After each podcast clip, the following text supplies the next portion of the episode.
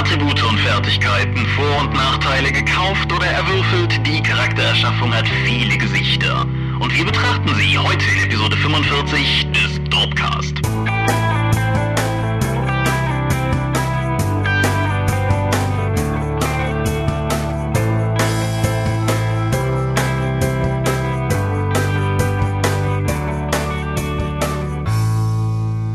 Hi und herzlich willkommen zur Episode 45 des Dopecast. Oder auch dem Nicht-Fatecast, wie wir ihn ab jetzt nennen können. Genau, wir haben letztes Mal eine Menge erzählt, aber vor allen Dingen bewiesen, dass wir von Fate keinen Deut einer Ahnung haben. Das haben viele von euch festgestellt und uns darauf hingewiesen. Nicht, dass wir nicht selber darauf hingewiesen hätten in der Aufnahme und in den Show Notes, aber ja, wir, wir haben das zur Kenntnis genommen und versprechen, dass wenn wir das nächste Mal über Fate reden, dann ähm, informierter. Ja, oder noch stärker in diese Kerbe. Mal gucken, was, was wir lustiger finden. Genau, ihr werdet's merken, ihr werdet's kommentieren.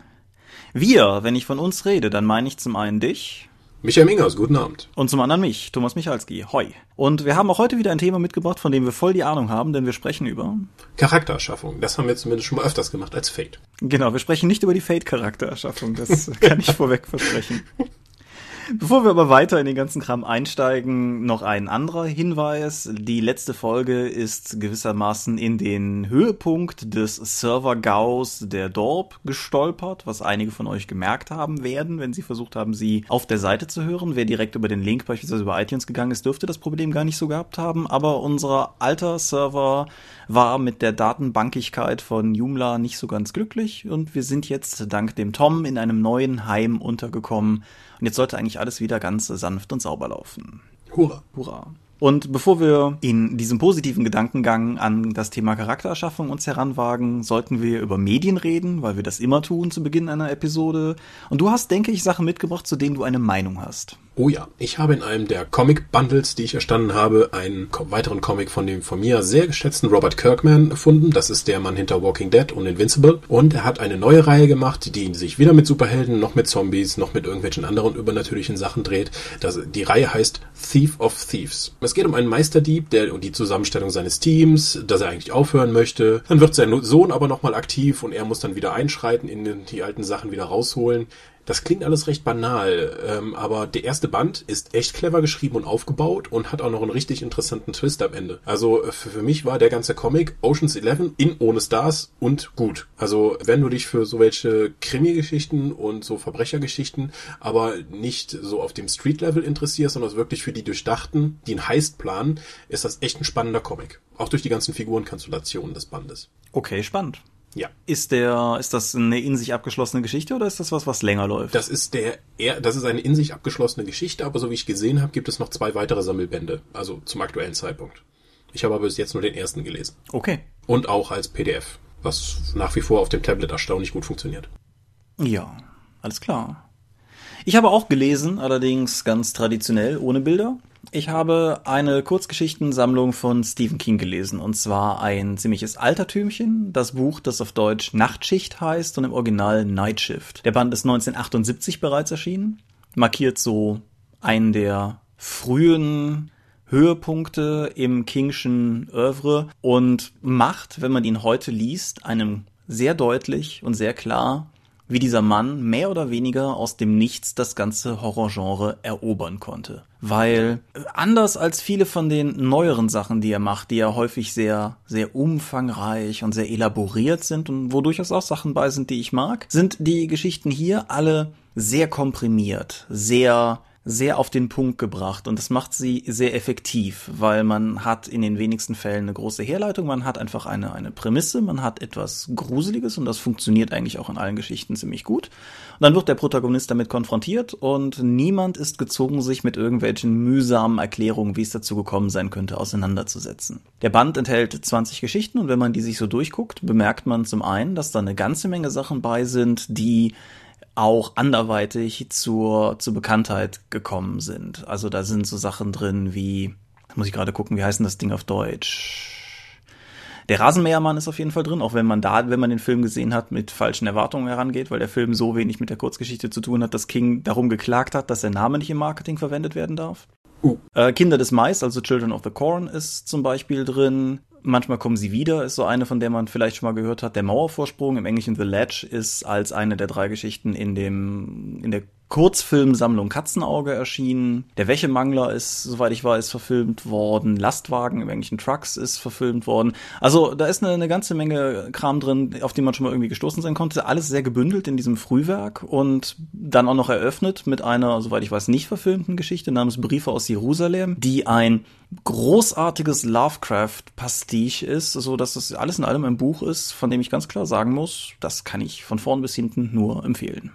Okay, ist das jetzt eine Neuausgabe dieser Sammler oder hast du das antiquarisch erstanden? Das äh, sollte, soweit ich weiß, immer noch zu haben sein, aber ich habe es jetzt nicht antiquarisch erstanden. Mir wurde das äh, im Zuge des All Hallows Read, also der Neil Gaiman initiierten Leute schenken sich zu Halloween gruselige Bücher Sache geschenkt von einer Freundin und meins ist, glaube ich, die alte Bertelsmann-Ausgabe. Also nichts nix irgendwie herausstechendes oder sowas. Okay. Und, und vielleicht noch so als, als letztes äh, Trivia, wenn, wenn man durch die Übersetzerliste durchguckt, stellt man fest, dass Kinder des Mais tatsächlich von einem jungen Mann übersetzt wurde namens Wolfgang Hohlbein.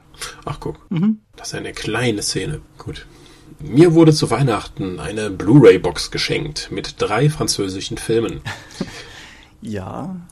Ich möchte die Gelegenheit nutzen, um nur einen davon jeweils pro Podcast vorzustellen, weil, äh, naja, fangen wir mal an mit Immortal. Kennst du den? Oh, da, da klingelt irgendwas, aber... Du kannst vielleicht den Trailer vor Jahren schon mal gesehen. Das ist ein französischer Film von 2004. Es geht darum, dass der Gott Horus 72 Stunden Zeit unter den Sterblichen bekommt, bevor er für seine Verbrechen vernichtet wird. So, was will er jetzt machen? Er will in dieser Zeit ein Kind mit einer ganz besonderen Frau zeugen und bemächtigt sich dafür den, des Körpers eines Mannes im Kälteschlaf. Ja, der schwängert dann die Frau, das Kind kommt und der Film ist aus. Okay. Ja, der Film geht anderthalb Stunden. So, was ist dazwischen noch passiert? Es gibt noch Nebenhandlungen um einen korrupten Bürgermeister. Es gibt einen roten Alien Hammer High Killer. Eine verseuchte Zone mitten in New York. Eine verhüllte Gestalt, die seltsame Geschichten erzählt. Ein Inspektor, der sein Gesicht durch eine von diesen Hammer High Alien Attacken verloren hat und wegen einigen Morden ermittelt. Es gibt eine Ärztin, die sich um die Frau kümmert, die das erwählte Mädchen ist und die mit der stadtbeherrschenden Firma zusammenarbeitet. Sowieso, es gibt diese große, böse, stadtbeherrschende Firma. D der Hauptcharakter, um den es geht, ist eigentlich ein Rebell und dessen Botschaften sind in der ganzen Stadt immer noch auf irgendwelchen Leuchttafeln zu sehen. Keine einzige von diesen Nebenhandlungen läuft mit der Haupthandlung zusammen oder wird am Ende wirklich aufgelöst. Okay. Dieser Film ist ein komplettes, ist ein kompletter Haufen Chaos. Das ist auch, auch optisch. Das, das, ist ein extrem wirrer Mix aus Realfilm und wirklich gruseligen Animationen aus dem Jahr 2004. Du kannst natürlich sagen, ja, das ist jetzt über zehn Jahre her. Da, da, da hat man natürlich einen anderen Anspruch an dem, was da, was da passiert. Äh, ja, aber Final Fantasy, der, der Animationsfilm, so seltsam der auch war, der sah wesentlich besser aus und ist von 2001. Und es gibt auch einige Szenen, in denen animierte und geschauspielerte Figuren zusammen agieren und dann irgendwann später im Film kommen dann auch Leute, die vorher als Darsteller da waren, auch noch nur noch animiert vor. Es ist super verwirrend. Also in dem ganzen Film passieren seltsame Dinge und dann ist er irgendwann aus und du denkst dir, hä? Es ist halt so ein richtig französischer Film. Ja, das, das französische Kino ist ja eins, das dir ohnehin sehr nahe steht. Ja, ich werde noch zu weiteren Filmen kommen, aber diesen seltsamen Science-Fiction, Mythologie-Kram-Film braucht man sich, glaube ich, nicht zu geben. Also der war damals vielleicht wegen der Optik ganz interessant, aber heute, äh, nee. Okay. Wer seine Zeit derweil sinnvoller verwenden will, der kann ein Videospiel spielen. Und wenn ich jetzt jemandem ein Videospiel raten sollte, so von all dem, was ich letztes Jahr noch ausgespielt habe, so wäre meine größte Empfehlung vermutlich The Wolf Among Us. Das ist ein eines der Telltale-Spiele, sagen wir das erstmal so. Die haben ja auch eine Adaption von The Walking Dead gemacht und gerade auch eine für Game of Thrones und ein Spin-off zu Borderlands rausgebracht. Und gemeinhin werden die Spiele als Point-and-Click-Adventures beschrieben, aber ich finde, das tut ihnen Unrecht, weil sie wesentlich ja weniger offen sind als. Es sind eigentlich interaktive Filme. Ja. Es gibt darin immer mal kurze Passagen, die sich spielen wie ein Point-and-Click-Adventure. Das sind aber immer mal höchstens Minuten, die du da verbringst. Meines, also meiner persönlichen Empfindung nach, die meiste Zeit bei The Wolf Among Us verbringst du mit Dialogen. Das Interessante an Telltale-Dialogen ist, dass die Multiple Choice sind, so wie man das auch aus Point-and-Click-Adventures seit Anno dazu mal kennt. Der Unterschied ist allerdings, dass hier immer eine oder fast immer eine Zeit runtertickt. Das bedeutet, dass man sich teilweise recht schnell entscheiden muss, wie man jetzt reagiert. Und das hat tatsächlich bei mir auch an ein, zwei Stellen dazu geführt, dass ich etwas Unüberlegtes gesagt habe, was ein netter Effekt ist, rein Storytelling-technisch. Die Art und Weise, wie du mit Leuten interagierst, beeinflusst in gewisser Weise, wie sich der Plot weiterentwickelt. Das Spiel ist relativ gut darin, deutlich mehr so zu wirken, als würdest du was beeinflussen, als du wirklich beeinflusst. Das ist also relativ viel simulierte Freiheit, aber es gibt so ein paar Punkte, wo du tatsächlich wirklich Einfluss drauf nimmst, wie es sich entsprechend entwickeln kann oder nicht. Und ja, um mal nicht nur mechanisch ranzugehen. Das Ganze ist eine den Fables Comics, die ich jetzt nur aus sozusagen der Theorie her kenne, entlehnte Geschichte, in deren Hauptrolle du schlüpfst. Also in diesem Falle ist die Hauptrolle Märchen inspiriert der große böse Wolf, der allerdings unter dem Namen Bigby Wolf firmiert, denn das ganze Setting ist in ein semi-modernes Gegenwarts-Urban-Ambiente transportiert worden, wohin, das wird im Spiel nicht so richtig deutlich, aus Gründen, die ganzen Märchenfiguren halt haben auswandern müssen. Du bist aus ebenfalls nicht ganz klaren Gründen als jetzt sozusagen Ordnungshüter engagiert und arbeitest zusammen mit Snow White und unter der Ägide von Ichabod Crane daran, das Ganze ordentlich zu halten halten und es passiert dann relativ schnell ein Mord und was sich dann entfaltet, ist eine wunderbar erzählte Noir-Geschichte, die auch als normale Noir-Geschichte wundervoll funktionieren würde, allerdings einen gewissen Bonuspunkt dadurch erlangt, dass halt alle Figuren, die dir in der Geschichte begegnen, Märchenfiguren sind. So. Ja. Ich habe ja The Walking Dead Episode 1 und 2 gespielt und mich seitdem nicht mehr dran getraut, den dritten, also die, die ganze Staffel zu Ende zu spielen. Ja. Das war mir zu emotional fordernd. Ich habe die, die Walking Deads noch nicht gespielt. Ich habe mir sagen lassen, dass so der, der emotionale Schwerpunkt bei The Wolf Among Us tatsächlich eher so auf diesem, diesem melancholisch-depressiv schwelgenden des Noir liegt. Das transportiert es auf jeden Fall sehr gut. Diese Leben- oder Todentscheidungen, die The Walking Dead ja scheinbar recht markant hat, hast du in dem Spiel weniger. Aber aber du hast halt trotzdem, ja, es, es sind interaktive Filme, aber im Gegensatz zu den interaktiven Filmen der 90er Jahre, finde ich, ist es hier wirklich gut gelungen. Ja, also Walking Dead finde ich total grandios. Es ist jetzt spielerisch nicht besonders fordernd oder relevant, was du da an Spielmechanik machst, aber einfach die Erzählung ist wahrscheinlich eine der besten der letzten Jahre. Ja. Und was ich wirklich beeindruckend fand, einfach so als erzählerisches Mittel, ist, dass du teilweise in diesen Momenten, wo du dich schnell entscheiden musst, was du was sagst, dass halt die Spielwelt nicht darauf wartet, dass du da seine Entscheidung triffst, selbst wenn das schon zeitlich begrenzt ist, sondern dass andere Leute ein Gespräch weiterführen. Und ich gehe eigentlich fest davon aus, dass es mehr oder weniger wurscht ist, an welchem Punkt du dich jetzt entscheidest, was du was sagst, aber es vermittelt dir einfach das Gefühl, dass Leute, was weiß ich, eine hitzige Diskussion führen und du jetzt entweder bald was sagen musst oder nicht mehr dazu kommen wirst. Und das ist ein, ein sehr gut transportiertes, sehr realistisches ähnliches Gefühl. Das hat mir echt gut gefallen. Ja, also ähm, ich habe Borderlands würde ich mir vielleicht auch nochmal anschauen, weil ich auch Fan der Borderlands-Spiele bin. Aber Telltale hat da echt, ich würde fast schon sagen, neues Genre eigentlich sehr stark etabliert. Ja, und ja, Borderlands habe ich tatsächlich sogar auf der Platte, weil das neulich im Sale war und mich der, der Wolf so angefixt hat, aber ich habe noch nicht reinschauen können. Ich werde berichten. Gut. Ich habe noch einen Roman ausgelesen. Und zwar den Roman Dark World. Das ist ein Roman aus dem Thorsten Löw Verlag. Auch so ein kleiner Fantastikverlag. Dark Worlds, nicht Dark World. So, das ist ein postapokalyptischer Western. Der Hauptcharakter ist so Mitte 20 und wächst bei seinen vermeintlichen Eltern, huhuhu, Spoiler, auf einer abgelegenen Farm auf. Dann kommen fiese Typen, bringen die Eltern um, er schwört Rache und folgt ihnen, bla bla bla. Also so eine richtige Western-Rache-Story. Mhm. Der kommt, äh, nachdem er dann durch die Wüste marschiert, kommt er dann zu einer recht modernen Stadt und die wird von dem despotischen Richter beherrscht. Der ist so böse, dass man ihn konstant nur in Großbuchstaben schreibt. Mhm. Durch den, also auch in Dialogen und so ist es. Gut, unser Hauptcharakter schließt sich dann dem Widerstand an, dessen Anführerin verliebt sich natürlich direkt in ihn, obwohl er bis jetzt noch überhaupt keine Erfahrung mit Frauen hat. Wie gesagt, er ist Mitte 20 und hat eigentlich nur seine Frau, äh, seine Mutter als Frau kennen. Egal. Na gut, er hilft denen bei der Rebellion, dann flieht der Richter in die Berge und in den Bergen trifft er dort auf den General, der die letzten Atomwaffen beschützt und der der Vater des Protagonisten ist. Wird der General auch groß geschrieben? Nein. Okay der ist nicht böse genug dafür. Also ich, der, der ist überhaupt nicht böse, weil der ist der, der Guteste überhaupt. Wow, dieser Roman ist absolut Kacke. also äh, ich, er hat ständig so Stilblüten wie, er ist recht muskulös für Mitte 20. So, hallo? Wann soll er denn sonst stattlich gebaut sein? Ich meine, es ist ja nicht so, als ob Menschen ihr Leben lang Muskelmasse aufbauen würden. Einfach nur durch Altern. Es gibt ständig immer wieder Action-Szenen ohne Sinn und Verstand, als hätte jemand tatsächlich Zufallsbegegnungen ausgewürfelt, um dann noch darzustellen, dass es irgendwie eine mutierten Postapokalypse ist. Da greifen also mal Mutanten an oder ein Bär, aber danach wird sich auch nie wieder darauf eingegangen, weil das ist halt so. Mhm. Äh, ich ich habe auch wirklich schon flache Charaktere in Büchern erlebt.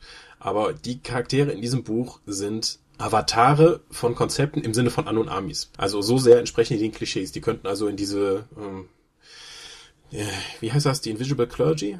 War das das mit den Avataren oder war das dieses andere Element von Anunnakis? Wir reden jetzt nicht über Anunnakis, sonst kommen die Leute, die letztes Mal wegen Fate geschimpft haben und reden. Darauf, da will ich doch hin, aber nein, egal. Auf jeden Fall, es wird auch konstant betont, dass der Protagonist in allem super ist. Er, er kämpft super, er schießt super. Sobald irgendwelche Leute mit ihm reden, unterwerfen sie sich ihm direkt, weil er so eine Autorität ausstrahlt. Und das alles nur, weil sein Vater der General ist. Also durch das Blut hat er ihm beigebracht zu schießen. Und dass der Vater der General ist, ist nicht mal, ist nicht mal ein Twist. Also das, also das steht auf dem Backcover. ja, okay. Und dann, dann gibt's auch noch weise, naturverbundene Indianer, die dann im anderen Tal hocken und ach, das ist nicht lesen, das ist Kacke. Ja, wie, wie teuer ist das? Das ist halt so Indie-Verlag-mäßig, 13,90 für immerhin fast 500 Seiten. Also das ist jetzt nicht übermäßig teuer. Ja, okay, das ist ein fairer Preis, aber wenn der Inhalt nicht stimmt, dann nützt das natürlich oh nein, auch nichts. Oh nein, nein, nein. Nee. Habe ich aber tatsächlich mal nicht als E-Book gelesen, sondern auf dem Manticon beim Verlag Thorsten Loof direkt mitgenommen. Eine Paperback-Ausgabe. Ist ja auch an sich durchaus ein cooler Verlag, den ich sehr mag ja. und unterstützenswert finde, aber. Dark Worlds würde ich jetzt nicht unbedingt dann mitnehmen, wenn ihr dann bei Thorsten Loof was mitnehmen möchtet. Hast du den Autor genannt? Der Autor ist Alfred Wallen. Okay. Weiß Bescheid. Gut, dann, dann konnte ich das nochmal mit einer positiven Konsumerfahrung. Wer mal Lust hat, sich eine Anime-Serie anzuschauen, mal was anderes, dem sei an dieser Stelle meinerseits zumindest Samurai Champloo ans Herz gelegt. Ist dir das jemals untergekommen? Mm, nein, meine Haare sind zu kurz für Shampoo. Champloo. Champloo oh. ist, äh, führt uns jetzt, also Champloo ist, ist ganz interessant, das kommt aus irgendwas Sprachlichem, keine Ahnung, da, da scheitert mein Japanisch und, und, und so weiter, aber bedeutet so viel wie vermischen. Und das gibt auch schon einen guten Hinweis darauf, was diese Serie macht. Das ist eine 26 Folgen lange in sich abgeschlossene Anime-Serie, was ich sehr positiv finde. Wer mich kennt, ich glaube, wir haben hier noch nie darüber gesprochen, weiß, dass ich Anime-Serien mit ihren 100 plus Episoden, wie es sie teilweise gibt, meide, wie der Teufel das Weihwasser. Wenn sich das nicht in irgendwie 26 oder besser noch 13 Episoden durcherzählen lässt, dann viel Spaß damit. Ja, auf jeden Fall, das Ganze spielt grundsätzlich in einem historischen japanischen Setting zur Edo-Zeit, also so mit Samurai und allem drum und dran. Aber es ist darin vermischt mit einem riesigen Sack Anachronismen Anachronismen, wobei ein Großteil dessen, was anachronistisch ist, tendenziell aus so einer Hip-Hop-Ästhetik kommt. Das bedeutet, irgendwelche Dorfvorsteher treten halt entsprechend hin, um da irgendwelche Gesetzesdinge zu verkünden, haben aber jemanden dabei, der für sie beatboxt, während sie das vortragen.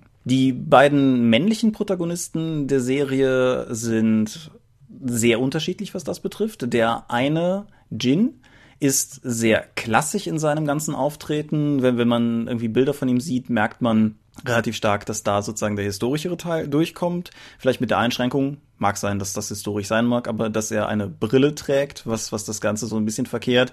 Wohingegen der andere aus der Bande, Mugen, eher, ja, aussieht wie der hinterletzte Hip-Hopper. Und beide lernen sich in der Pilot-Episode kennen und beschließen aus Gründen innerhalb von wenigen Sekunden, dass sie sich jetzt töten werden. Dazu kommt es allerdings nicht, weil ein Mädchen namens Fu sie anspricht und aus Gründen dazu überzeugen kann, für sie die Leibwächter zu geben. Zumindest so lange sollen sie sich nicht umbringen, denn sie sucht, Zitat, den Samurai, der nach Sonnenblumen duftet. Und diese 26 Episoden lang, lange kriegst du gar nicht raus, was es mit diesem Samurai auf sich hat, begleiten die beiden sie dann einmal quer durch Japan auf der Suche nach diesem Samurai, während alle möglichen Leute versuchen, sie umzubringen. Das klingt eher französisch. Nein, also es ist, es ist wirklich cool, es ist allerdings halt auch sehr schräg. Also das, das muss man, muss man in Kauf nehmen. Aber ich mag, mag den ganzen Zeichenstil der Serie sehr. Es ist, gerade auch die Kämpfe sind wirklich schön und feingliedrig und flüssig animiert gezeichnet, so wie ich das selten mal gesehen habe, insbesondere halt bei, bei etwas, was in Serie produziert wurde. Und obwohl das Setting so schräg und teilweise auch einfach nur albern ist, also es gibt auch, was weiß ich, gegen Ende eine Baseball-Episode, wo sie in einem Baseballspiel über das Schicksal Japans gegenüber den, den Vereinigten Staaten sozusagen antreten müssen. Das sind dann eher so die Ausreißer. Nein, aber die Hauptstory ist wunderschön erzählt, es sind tolle Charaktere darin und ja, ich kann es rundum nur empfehlen. Markus hat mir das vor vielen Jahren mal angeschleppt. Die ist irgendwie, glaube ich, 2006 zum ersten Mal in Deutschland erschienen. Markus hat mir das mal angeschleppt, aber wir haben es aus irgendwelchen Gründen damals nicht zu Ende schauen können. Und jetzt ist es bei Netflix aufgetaucht und das hat mir halt die Möglichkeit gegeben, den ganzen Kram nochmal bis zum Ende zu gucken. Das hat mir auch die Möglichkeit gegeben, kurz in die deutsche Synchrofassung reinzugucken. Und ich persönlich würde weiterhin zum japanischen Ton mit deutschen Untertiteln tendieren. Aber die Übersetzung scheint ziemlich gut gelungen zu sein, hat den mir sehr wohlgelittenen David Nathan als Sprecher für Mugen und auch ansonsten manierliche Sprecher für alle anderen Rollen. Ja, kurzum, empfohlen. Okay, klingt nicht nach was für mich. Aber gut, dann sind wir mit den Medien durch, also zumindest von meiner Seite. Ja, von meiner Seite auch. Okay, Thema? Thema. Wir sprechen über Charaktererschaffung. Genau.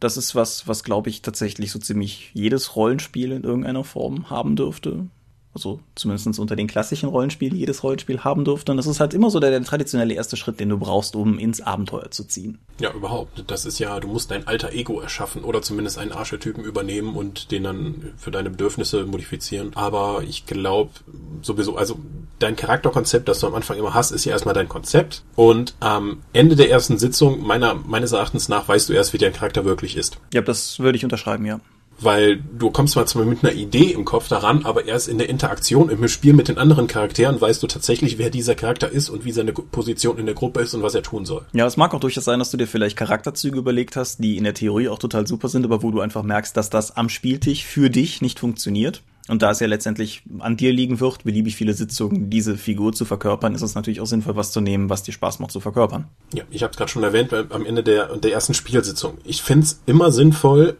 Charaktere zusammen mit der ganzen Gruppe zu erschaffen. Und nicht einfach in deinem stillen Kämmerlein und jeder kommt dann zum Spielabend dahin, legt den Charakter auf den Tisch und dann geht's los. Das ist in meiner Erfahrung meistens schiefgegangen. Oder zumindest nicht so gut geworden wie gemeinschaftlich erschaffene Charaktere, ja. Ja, weil wenn du gemeinschaftlich erschaffst, hast du den Vorteil, so eine Art ein Gruppenthema zu haben. Wie zum Beispiel, wie würde ich das, sagen wir mal, du, du willst eine DSA-Runde aufmachen und da kommen am Ende des Abends fünf Spieler an und drei von denen wollen einen Tulamidischen Magier spielen. Weil jeder sich dachte, okay, ein Tulamidischer Magier ist was Cooles, ich halte das für was Besonderes, dadurch bekomme ich meine Spotlight, das kann ich darstellen. Wenn jetzt drei von fünf das gleiche Charakterkonzept haben, würden die sich gegenseitig diese Spotlight-Zeit klauen und das wäre dann irgendwie unbefriedigend für alle Beteiligten. Das heißt nicht, dass ich jetzt sagen würde, jeder muss was anderes spielen. Aber wenn zum Beispiel jetzt drei Tulamidische Magier von fünf Spielern dabei sind, dann könnte man zum Beispiel sagen, dass man hier eine Themengruppe hat, die von einer Tulamidischen Akademie losgeschickt wurde, um irgendwas zu machen. Dann hast du zumindest schon mal eine Gruppenidentität. Mhm, genau. Ja, also ich kann das auch, kann das auch bestätigen. Ich mache es normalerweise mittlerweile so, dass ich tatsächlich eine erste Sitzung ausrufe, wo wir aber nur Charaktere erschaffen. Das hängt ein bisschen damit zusammen, dass Spielzeit halt auch nicht mehr so ist, wie es früher war. Also wenn ich irgendwie so die alten, nach der Schule treffen wir uns und irgendwann abends müssen wir aufhören, weil morgen wieder Schule ist, Zeiten hätten, sähe das anders aus, aber so erfahrungsgemäß einen Abend einfach zu verwenden, sich mit den Leuten zusammenzusetzen, auch dann, das führt ein bisschen vom Thema ab, aber einfach sozusagen neben dem Spiel zu fragen, was erwartet ihr euch von der Runde, worauf habt ihr Bock? Und eben aus diesem Gespräch heraus dann auch die einzelnen Charaktere zu entwickeln, das halte ich durchaus auch für sinnvoll, ja.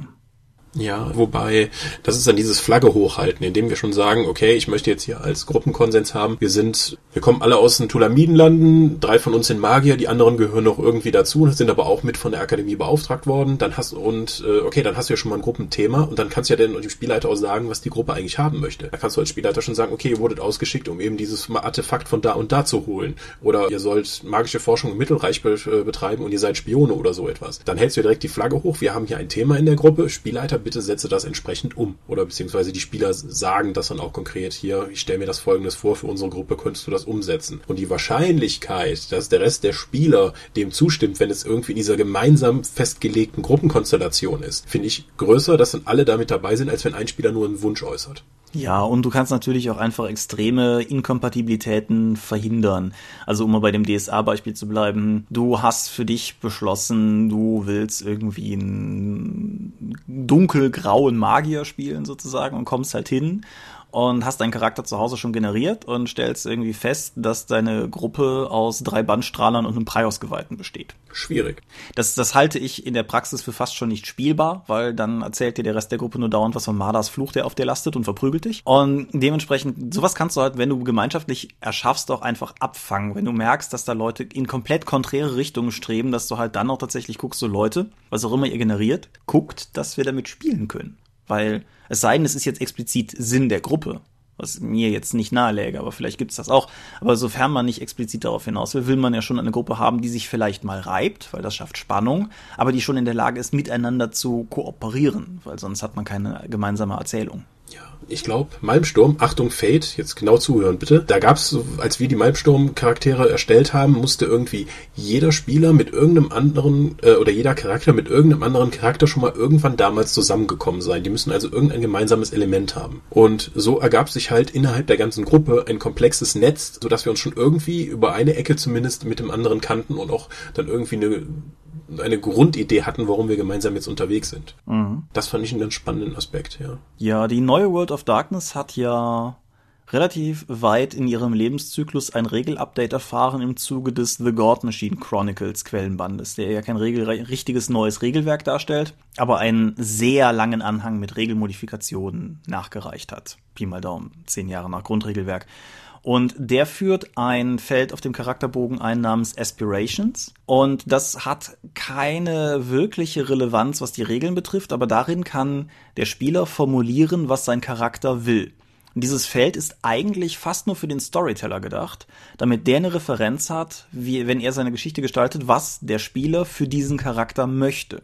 Das fand ich auch eine ganz coole Idee. Weil wenn du Charaktere gemeinschaftlich erschaffst, kannst du auch damit, denke ich, ganz gut in, ins Gespräch kommen einfach. Mhm. Das sind jetzt alles bis jetzt gar keine, ähm, ich finde das ganz spannend, dass wir bis jetzt noch gar nicht über Werte oder so etwas geredet haben, sondern einfach nur über die Charakterkonzepte und wie man das innerhalb der Gruppe dann irgendwie sinnvoll aufbaut. Denkst du, das ist irgendwie eine neuere Idee? Denn wenn ich so zurückblicke, wie wir damals äh, auch angefangen haben mit Rollenspielen, war also durchaus üblich, dass jeder seinen Charakter zu Hause einfach baut oder auswürfelt und dann mitbringt. Und dann gab es oftmals eben diese Reibereien. Würdest du irgendwo sagen, es gab irgendwie diesen Punkt oder ein Spiel, wo man dann eben gesagt hat, okay, ab jetzt läuft das mit der Charakterschaffung anders, als ich das jetzt gemacht habe, oder ist das einfach nur unserer Meta äh, Erfahrung geschuldet oder dass wir jetzt dieses Spielvorlieben geändert haben? Fragst du jetzt mich in meiner persönlichen Rollenspielerfahrung oder allgemein für das Feld Rollenspiele gesprochen? Mach erstmal persönlich. Also, weil, weil da würde ich, also wir haben schon also mit, mit den Leuten, mit denen ich auch jetzt noch im Sinne Dorp zusammenspiele oder die die Dorp konstituieren, haben wir das, glaube ich, tatsächlich mehr oder weniger immer so gemacht. Da dürfte der einzige Charakter, der überhaupt nicht in Gemeinschaft entstanden ist, meinerseits mein erster Magus-Charakter gewesen sein, weil ich einfach später in die Gruppe eingestiegen bin, dementsprechend halt ein bisschen nachgezügelt bin. Wobei auch da, als mein Charakter erschaffen wurde, die ganze andere Gruppe dabei war und Input gegeben hat, was passt und was nicht. Also insofern eingeschränkt.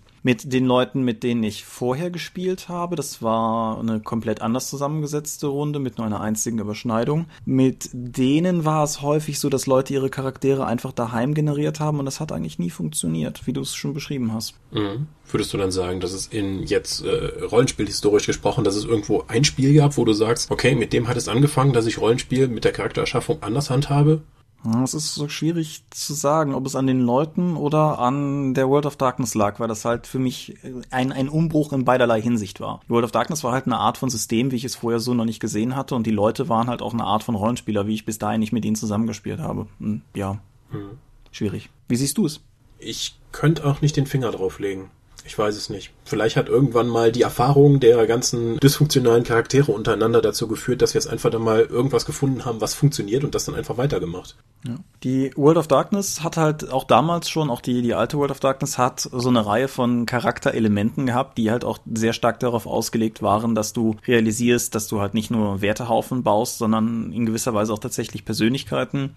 Allen voran waren, es sind halt irgendwie Nature und Demeanor. Das sind zwei Charaktereigenschaften, die heißen auf Deutsch, boah, komme ich jetzt nicht mehr drauf.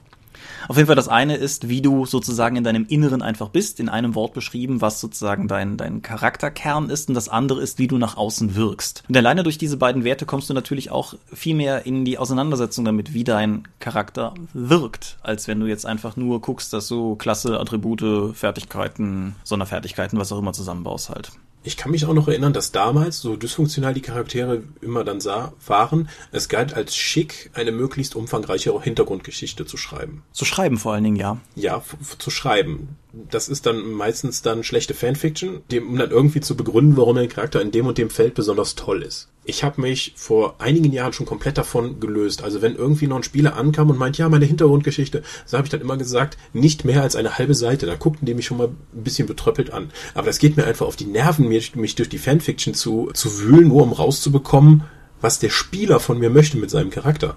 Also ich habe es eigentlich immer so, keine Ahnung, wenn, wenn jetzt jemand meint, zu seinem Charakter Fiction schreiben zu wollen, bitte sehr. Ich wäre der Letzte, der jemanden daran hindert, Belletristik zu schreiben. Wenn es aber darum geht, dass mich jemand darüber informieren möchte, was er in der Runde spielen will, dann bitte soll er sich einfach 20 Minuten nehmen und mit mir reden.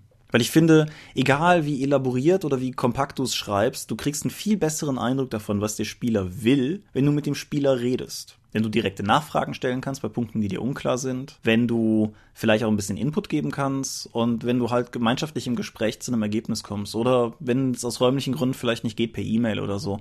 Aber so dieses, dieses narrativ festgehaltene Charakter-Hintergrundgeschreibe finde ich nicht zweckdienlich. Kann man machen, wenn es einem Spaß macht, aber bringt einen nicht wirklich irgendwo hin.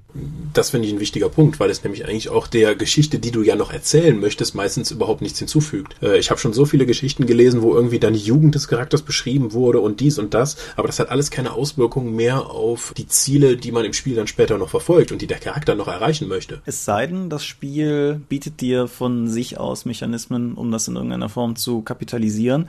Aber vielleicht bevor wir darauf kommen, sollten wir vielleicht doch mal von vorne anfangen und Werte aufs Blatt schreiben. Weil ich denke, das ist der, der Punkt, der bei Charakterschaffungen immer gegeben ist. Und inwiefern, du hast recht, also völlig elaborierte Hintergrundgeschichten irgendwie und mein so, mein, mein Charakter ist Sohn des sowieso, Sohn des sowieso, Sohn des sowieso, Sohn des sowieso. Und der hatte eine Schwester, die hatte einen Hund. Das bringt halt keinem was. Ja. Aber ja, ich, ich denke, es ist sinnvoll, dass ein Charakter Hintergrund hat, aber inwiefern es sinnvoll ist, dass er den hat, ist vielleicht in Abgrenzung besser zu erklären, wenn man erstmal schaut, was jeder Charakter hat und das sind eben, wie gesagt, Werte.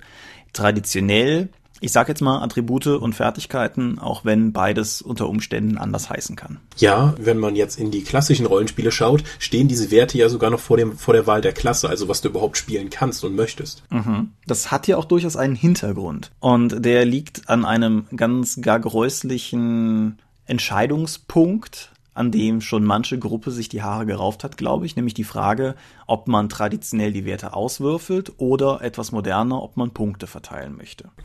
Ja, das sind so die, die großen, äh, also die großen Punkte, wo sich die Geister scheiden, aber eigentlich nicht mehr, weil ich glaube, so ziemlich alles, was in den letzten 15 Jahren oder so erschienen ist, hat als Hauptsystem ein Kaufsystem. Und das Würfelsystem ist entweder gleichwertig oder optional. Ja. Aber ich denke, dass darin sehr eng verwurzelt eben diese Voranstellung der Attribute ist, weil wenn du ein System hast, wo du die Werte erst auswürfelst und dann gucken musst, was du damit spielen kannst, kann das sehr, sehr relevant sein. Mein Klassiker und die eine Ausnahme zumindest schon mal zu deiner 15-Jahre-Regel ist das Cthulhu-Rollenspiel. Ach, ja gut. Ein Rollenspiel, das sich in den 15 Jahren auch verändert hat. Ja, natürlich. Aber ich habe jetzt in die englische siebte Edition mal nur reingescrollt, aber ich meine, die stellt immer noch, also die kommt auch immer noch mit dem Kaufsystem daher. Äh, ja, mit, mit dem Würfelsystem ja. daher.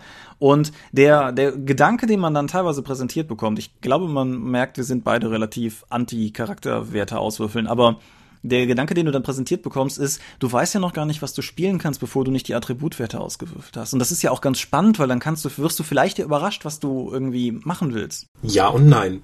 ich halte das für völligen Mumpels. Was weiß ich, wenn ich vorhabe, bei Cthulhu einen Preisboxer zu spielen und nach der Charaktererschaffung stelle ich fest, dass der Mann alles kann, aber nicht boxen. Das ist doch Mist dann ist er wahrscheinlich Germanist. Aber ja, ich, ich verstehe total, was du meinst, weil ich, ich möchte mir von den Würfeln nicht vorschreiben lassen, was ich spielen möchte. Denn wenn die Würfel sagen, okay, äh, du musst eigentlich einen Magier spielen, ich möchte aber lieber einen, äh, einen Kämpfer spielen. Warum? es, es gibt halt, es gibt halt dieses fadenscheinige Argument, das ich auch schon gelesen habe, dass es in echt ja auch so ist, dass man es nicht aussuchen kann. Ja, mein Gott, darum spiele ich es ja. Ja, genau. Ich möchte gerne meine eskapistische Fantasy etwas wohlwollender haben als mein tatsächliches Leben. Ja. Und ich meine, es gibt verschiedene Mechanismen, die ich schon gesehen habe, wie Leute oder wie Systeme versuchen, das so ein bisschen abzufangen. Was weiß ich, wenn du Alleine um halt so völlige Wertegaus zu vermeiden. Wenn du bei Earthbound zumindest in der zweiten Edition noch deine Charakterwerte auswürfelst, dann würfelst du vier Würfel und zählst drei davon zusammen, also die drei besten, damit du zumindest nicht so richtig miese Werte rauskriegen kannst. Cthulhu hat bei vielen Sachen, dass du halt irgendwie drei wie sechs würfelst, aber bei manchen Sachen eben auch zwei wie sechs plus sechs, um schon mal sicher zu gehen, dass schon mal so ein Grundstock von acht vorhanden ist, egal was passiert. Und mein persönliches Highlight an völliger Dysfunktionalität, wenn du bei Private Eye zu niedrig bist mit deinen Werten, darfst du neu würfeln.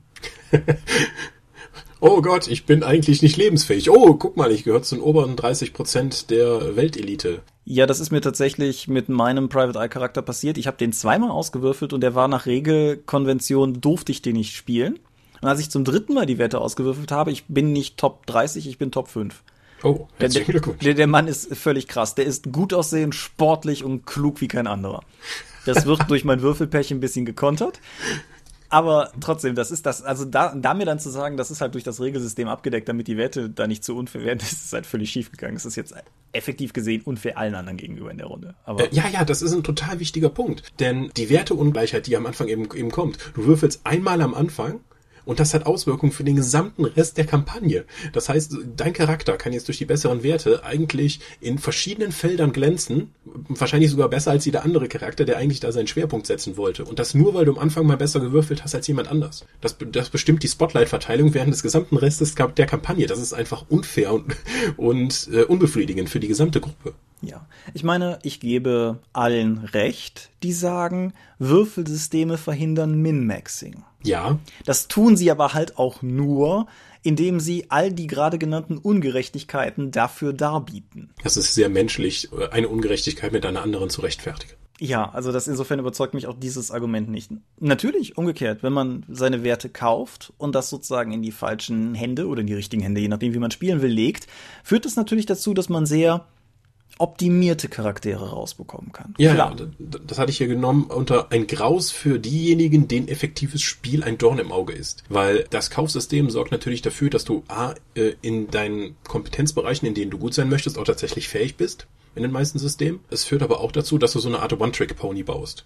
Da bist du dann, okay, ich bin der beste Kämpfer, wenn es darum geht, jemanden niederzuringen. Oder ich bin der beste Zauberer in Sachen Kampfzauber.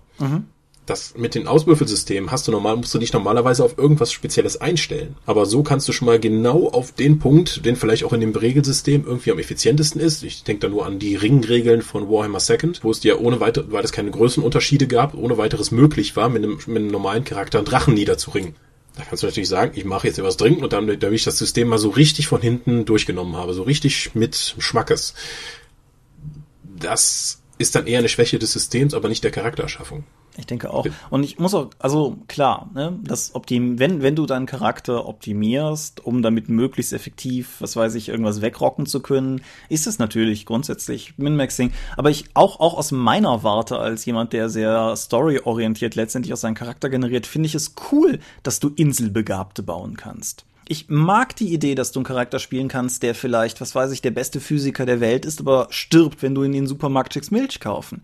Ich mag die Idee, dass du jemanden hast, der in der Lage ist, alles zu töten, was bei drei nicht auf den Bäumen ist, aber auf der anderen Seite nicht in der Lage ist, irgendwie die Speisekarte zu lesen. Das sind ja auch interessante Charakterkonzepte. Vor allen Dingen sind es diese, diese einzelnen, also die meisten Rollenspiele gehen darauf, dass jeder einen Spezialisten spielt und während der allgemeinen Handlung oder den Kampagnenverlauf jede diese Spezialisierung auch benötigt wird und jeder dann glänzen kann. Das heißt, jeder bekommt seine 15 Minuten Ruhm. Am Ende hat die ganze Gruppe zusammengearbeitet, um irgendwas zu erreichen. Alle freuen sich. Wenn du jetzt natürlich auswürfelst, also wir hatten es in unserer Pathfinder-Runde, ähm, wir hatten eigentlich gekaufte, äh, mit Kaufsystem erstellte Charaktere, bis irgendwann die Freundin des Spielleiters dann mal sagte, okay, äh, ich, brauch, ich will einen neuen Charakter und der wurde dann ausgewürfelt. Und dieser Charakter hatte äh, bei, Pathfinder als schlechtestes Attribut ein 14. Ich habe das mal nachgerechnet, die hätte die zweieinhalbfache Punkt, Kaufpunkte gehabt wie alle anderen Charaktere, wenn sie nach dem Kaufsystem gearbeitet hätte.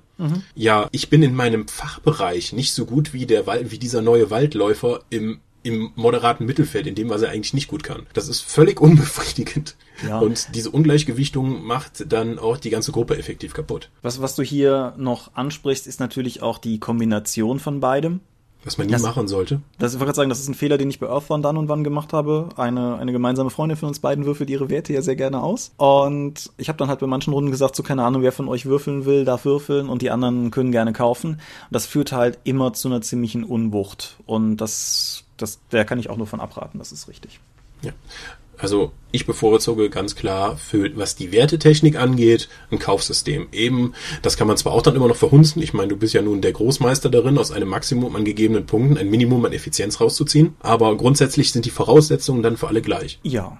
Ich kann diesem impliziten Vorwurf nicht widersprechen. Der war ja. nicht implizit. Das war ziemlich konkret. ja. Ähm, was, was vielleicht noch ganz interessant ist, wenn man Punkte verteilt, ist die Frage, woher diese Punkte kommen. Was, finde ich, ganz eigenartig ist, um nochmal auf Cthulhu zurückzukommen, ist, wenn du ein System hast, wo du Attributwerte hast, ganz egal, ob du sie jetzt auswürfelst oder kaufst, und aus diesen Attributwerten sich dann die Punktepools berechnen, von denen du Fertigkeiten kaufst.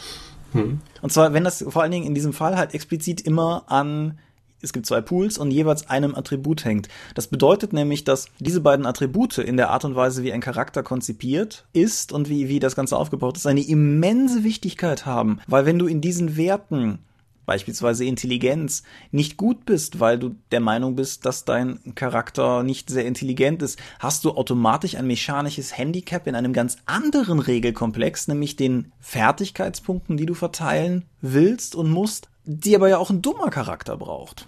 Hm, ist das nicht super, wenn du sagst, okay, ich hatte Glück hier beim Würfeln, als Belohnung dafür bekomme ich nochmal mehr Punkte als alle anderen? Das ist super. Zusätzlich, das ist Hammer. Ja. Ja. Oder auch so sinnlose Würfelorgien, wenn ich daran denke. Ich glaube, beim Mid, also zumindest in dem Midgard-Grundregelwerk, was ich hier im Schrank stehen habe, wenn du einen Halbling spielen möchtest, der hat eine, ein Halb, das ist ein Prozentsystem, ein Halbling hat eine Mindestgeschicklichkeit von 90. Du musst so lange das Attribut mit einem W100 auswürfeln, bis du über 90 bist. Anstatt jetzt irgendwie zu sagen 90 plus W10. Nein. ja. Zu kompliziert. Nee, also Werte auswürfeln bin ich nicht dabei. Nee. Wenn du natürlich oder wolltest du gerade was sagen? Ja, aber Werte auswürfeln habe ich was gegen, wohingegen ich tatsächlich nichts habe, ist Hintergrundelemente auszuwürfeln. Ah, du meinst so, so Hintergrundgeschichten und ähnliches, oder? Nicht nur. Also mm, das Beispiel, das ich immer wieder gerne bringe, in einer, ich wollte mal, als wir die Filiasson-Saga nach DSA 4 spielen wollten, hat der Spielleiter gesagt, ihr würfelt sowas wie Haarfarbe und Augenfarbe und so etwas alles aus. Und ich dachte, was für ein ah. Blödsinn, das möchte ich mir selber aussuchen. Dann habe ich gewürfelt und ich hatte einen Torwaller, die sind ja, äh, ich glaube, 1,80 Meter plus 2W20 groß oder so. Mhm. Mein Torwaller war 1,83 und hatte schwarze Haare, die 20 auf dem W20. Wow, da war der Milchmann aber auch da. So, und jetzt habe ich einen minimal großen Torwaller fast, mit schwarzen Haaren. Was ist da bitte passiert? Und ich hatte nur durch das Auswürfeln von diesen eigentlich völlig banalen Elementen wie Haarfarbe und Größe, die ja überhaupt keine Auswirkungen haben, hatte ich plötzlich eine Geschichte. Mhm. Weil da habe ich dann gesagt, ja, meine Mutter ist dann irgendwann mal losgefahren und hat sich unten so einen äh, schicken Tulamiden geschnappt und hat ihn einfach mitgebracht auf Kaperfahrt. Und das ist eben mein Vater geworden. Und der ist jetzt der Händler und sowas. Und da hatte ich direkt schon ein Konzept im Kopf, warum ich so anders bin als alle anderen. Ja. Und das fand ich total spannend. Ja, kein, kein Widerspruch.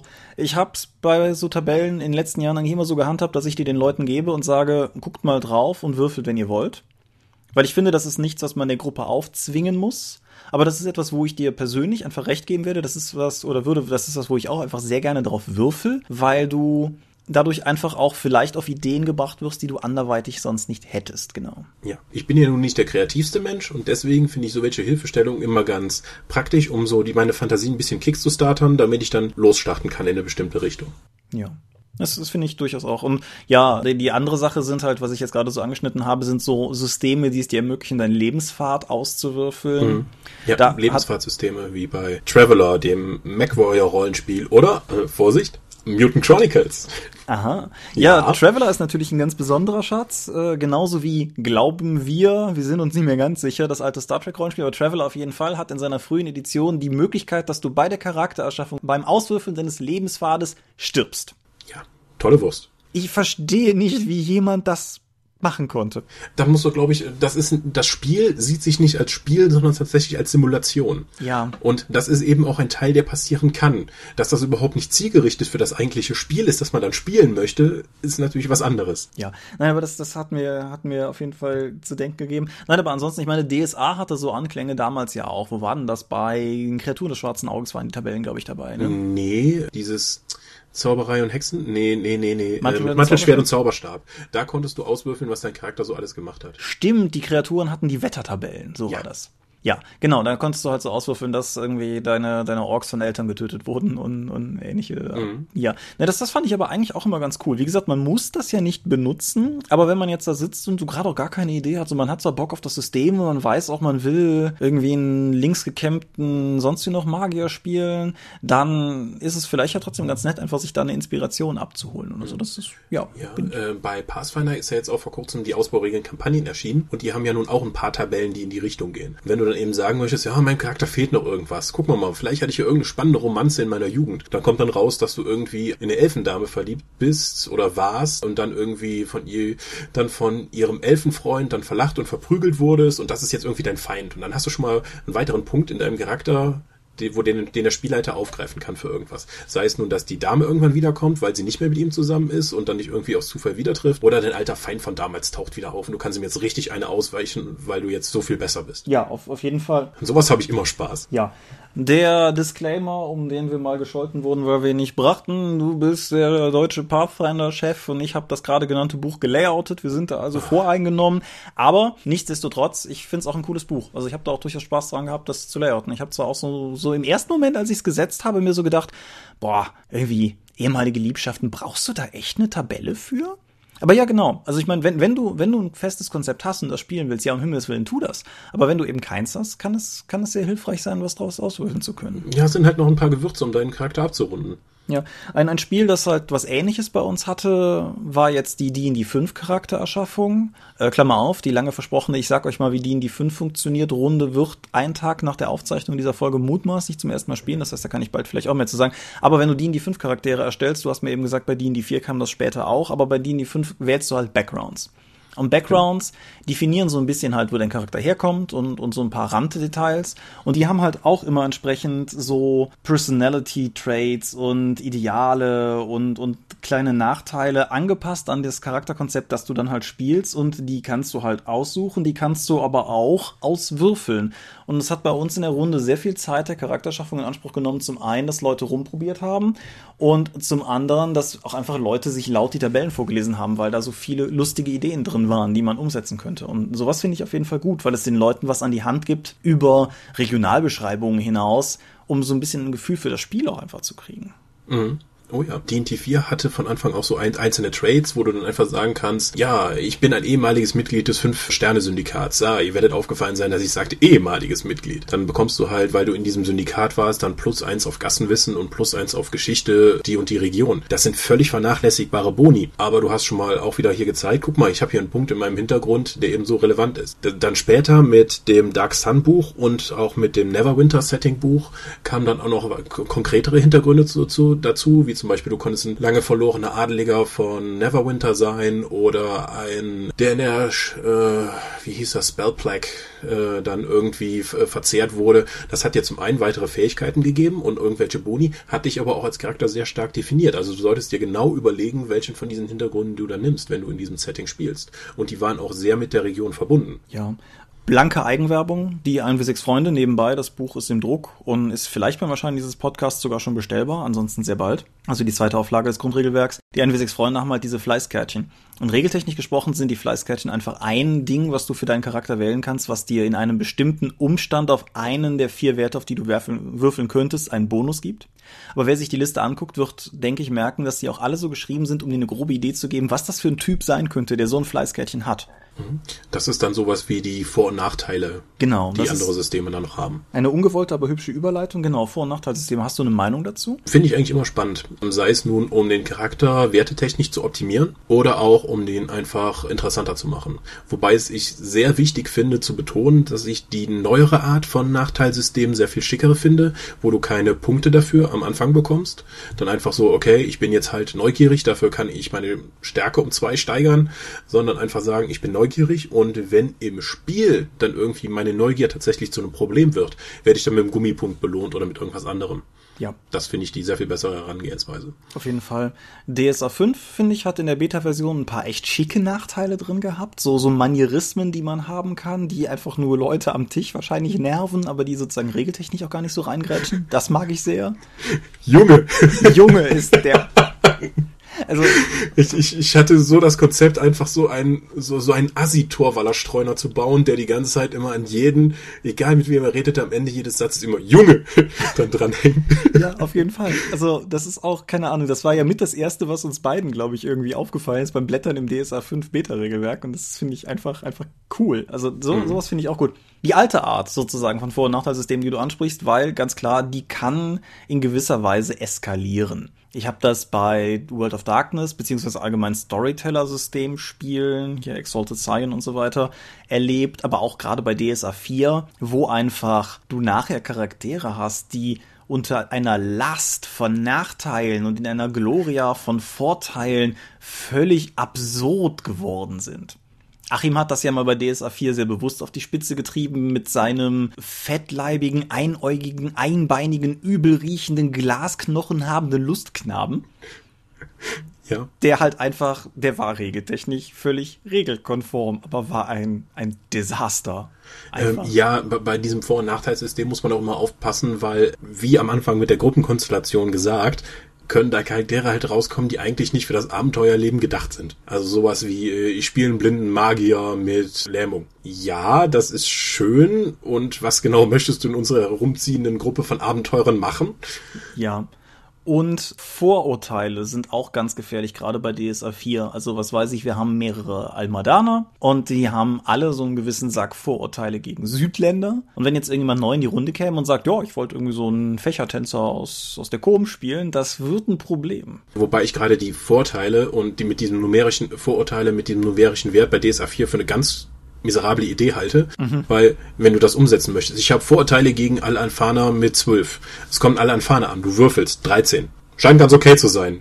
12 Junge, pass auf. Also nein, also deswegen meine ich ja, dass das Ausspielen soll dann erst irgendwelche Punkte bringen, anstatt dann irgendwie dann den Würfelwurf darüber entscheiden zu lassen. Weil viele von diesen Nachteilen, die du dann am Anfang dir Punkte geben, die versuchst du dann später im Spiel zu vermeiden. Wenn du aber dafür Punkte bekommst, dann versuchst du sie ja wieder einzusetzen. Das ist doch, das macht das doch viel interessanter. Ja, was ich übrigens dahingehend total cool finde, ist, die neue World of Darkness hat die eben erwähnten Nature- und Demeanor-Werte ja abgeschafft zugunsten von Virtues und Vices, also Kardinalstugenden und Todsünden. Und wenn du konform einer dieser beiden, jeder Charakter hat von beidem eine, wenn du dem konform handelst, bekommst du Willenskraft wieder. Das ist ein unglaublich guter Mechanismus. Aber gut, die neue World of Darkness ist regeltechnisch sowieso ein ziemlich heißes Ding. Was ich spannend finde, ist, dass sie mit den God Machine Chronicle Regeländerungen das wieder aufgebrochen haben, weil nach dem klassischen NWOD-Regelwerk sind es tatsächlich die Todsünden und die Kardinalstugenden. Und nach dem neuen kannst du es wieder frei definieren. Du musst halt nur sozusagen eine schlechte Eigenschaft und eine gute Eigenschaft, die deinen Charakter definiert wählen. Mhm. Das ist, ich habe da noch keine Spielerfahrung mit, also ich will das auf jeden Fall mal testen, aber da, da merkt man halt tatsächlich auch, dass da vielleicht auch einfach Geschmäcker sich ändern, weil ich glaube, die Leute, die es gemacht haben, sind die gleichen. Ja, ja, wenn zehn Jahre dazwischen liegen sollte, hm, hat sich vermutlich was verändert. Also wenn ich daran zurückdenke, wie ich vor zehn Jahren gespielt habe, da würde ich heute vermutlich auch sagen, so, oh, das muss so aber nicht mehr unbedingt sein.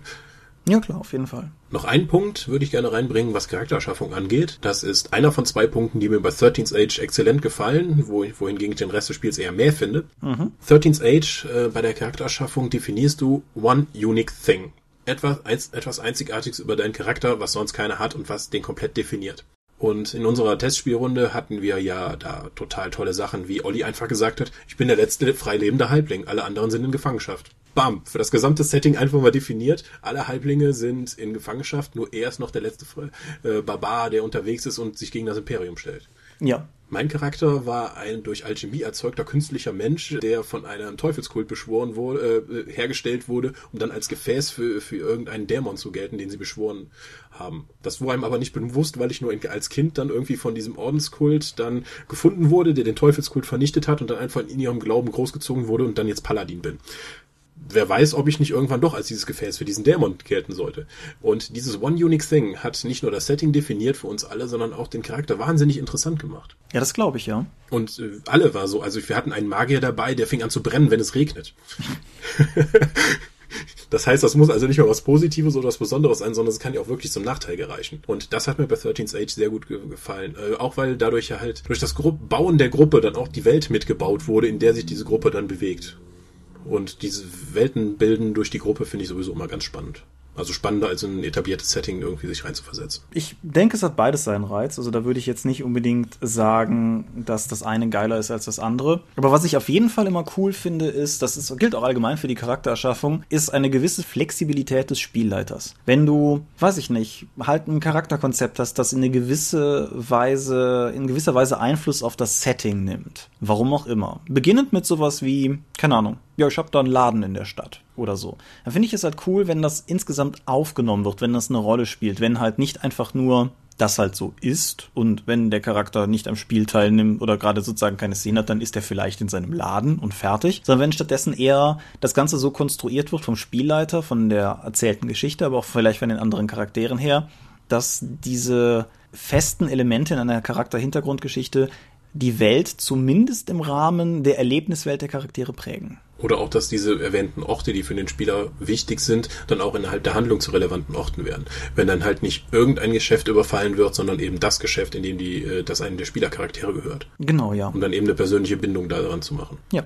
Das, das finde ich, also insofern, selbst wenn man mit einem festen Setting spielt, finde ich das auf jeden Fall ein, ein cooles Element. Gut, dann hast du halt Weltenbild in, in einem kleineren Rahmen betrieben, als jetzt zu sagen, die ganzen Halblinge sind Gefangene. Genau, ja. Aber äh, ja, das, den Rahmen kann man sich ja immer selbst stecken. Aber man sollte, glaube ich, auch nicht zu viel Angst haben, irgendwas in der Spielwelt falsch zu machen, sondern wenn alle daran Spaß haben, das dann auch einfach so für die Runde zu definieren. Ich meine, es kommt ja nicht die Rollenspielpolizei vorbei und erzählt dir dann, dass du Aventurien falsch bespielst. Dafür musst du schon in Foren gehen. ja, da kommt die. Ja, das ist richtig, ja. Ja, oder Fate falsch erklären. ja, das ist mehr was für Twitter. sorry, Fate-Fans, dass wir so drauf rumreiten. Wir haben uns einfach selber köstlich drüber amüsiert. Ja, auch noch ein, ein, ein Rollenspiel, das ich nennen möchte, weil es mich in Sachen Charaktererschaffung sehr begeistert hat, ist Numenera. Weil Numenera hat diesen Satz. Es gibt einen Satz, den du bei Numenera formulierst mit, das ist so eine Art Lückentext, also du hast durchaus die Elemente vorgegeben, die, womit du deinen Charakter beschreibst und gleichzeitig einen großen Teil der Charaktererschaffung abwickelst. Das ist halt im Englischen I am an adjective noun who verbs. Oder laut der Vorab-Übersetzungsliste, ich bin ein attributives Subjekt, das prädikatet. Ich hoffe, dass das noch ein bisschen fetziger wird, aber ist ja auch egal. Was es tut, ist drei Dinge definieren, nämlich ein Deskriptor, einen Typ und einen Fokus.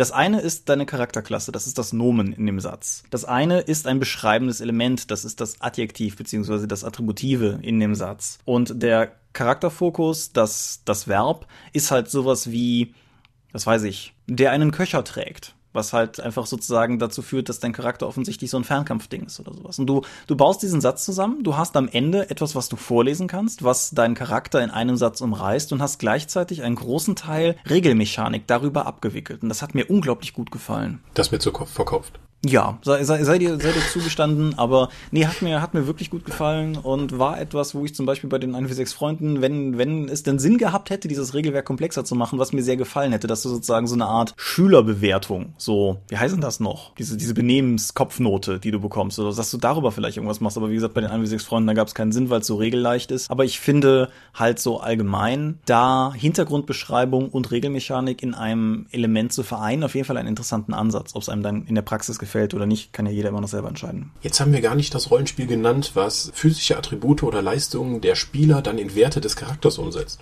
Home? Power, Plüschen, Plunder mit äh, dein Geschicklichkeitswert entspricht, wie vielen Würfel du übereinander stapeln kannst und äh, so viele Sekunden, wie du die oder äh, was war das, Minuten, die du Luft anhalten kannst, ist eben der Consti-Wert. Irgendwie so war das dort. Also zumindest haben wir das damals so gemacht. Kann sein, dass Matthias das einfach erfunden hat, um uns zu ärgern, aber... Ich glaube aber auch Plüchbau und Plunder gehört zu diesen Spielen, die von sehr vielen Leuten schon sehr unterschiedlich gespielt wurden. Ich besitze es nicht, ich kann dazu nichts sagen. Das mag sein. Ralf Sandfuchs, hilf uns. Ja, genau, genau. Ralf, Ralf. Summon Sandfox. Du hörst das doch hier, Ralf. Also schreib uns doch mal was. Genau. Ja. Ansonsten bin ich aber, glaube ich, weitestgehend mit allem durch, was ich zu dem Thema sagen wollte. Ja, meine Notizen sind auch erschöpft. Ja, war aber ja auch durchaus nicht wenig. Kann sich heute doch keiner beklagen, dass der Thementeil zu kurz gewesen wäre. Insofern die Frage an euch, haben wir irgendwas Relevantes vergessen?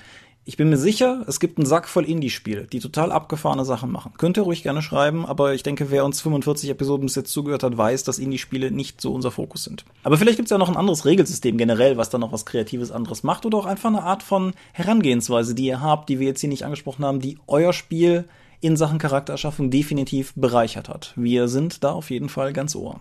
Genau. Gut. Sermon? Bitte. Wir sind die Dorp. Unsere Webseite findet ihr unter www.die-dorp.de. Folgen könnt ihr uns per RSS-Feed auf rspblogs.de oder via iTunes.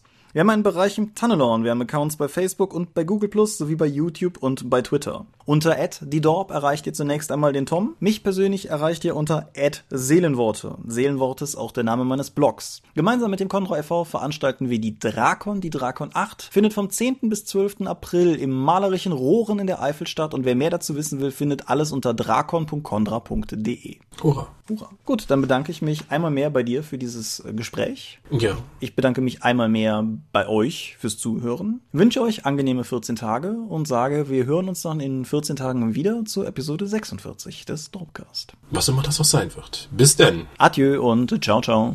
Buja.